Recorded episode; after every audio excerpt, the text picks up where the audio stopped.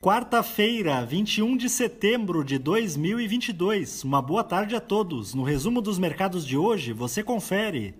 O Ibovespa terminou o dia em baixa de 0,52% aos 111.936 pontos, em função dos impactos negativos da decisão de política monetária dos Estados Unidos.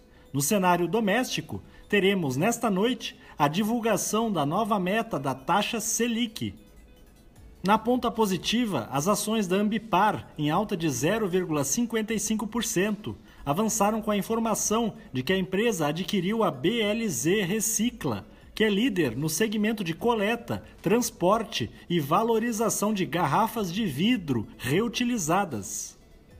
Na ponta negativa, os papéis da JBS, em baixa de 2,87%, recuaram por conta do pessimismo dos investidores em relação ao crescimento da demanda por proteína animal no mundo.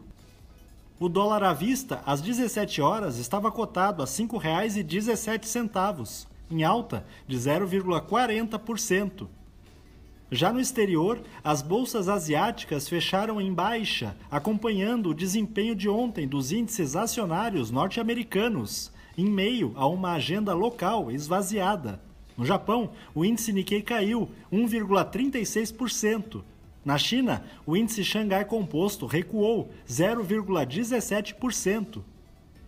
Os mercados na Europa encerraram na maioria em alta, apesar da pressão imposta pelo anúncio de que a Rússia irá realizar uma mobilização parcial das tropas do país, movimentando cerca de 300 mil reservistas. O índice Eurostock 600 teve ganho de 0,90%. As bolsas americanas terminaram em baixa após o Banco Central dos Estados Unidos elevar seus juros básicos em 0,75 ponto percentual para 3,25% ao ano.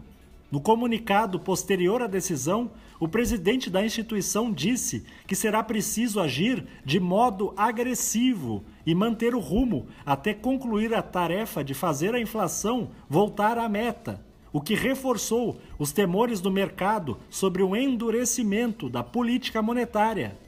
O Dow Jones caiu 1,70%, o Nasdaq teve baixa de 1,79% e o S&P 500 recuou 1,71%.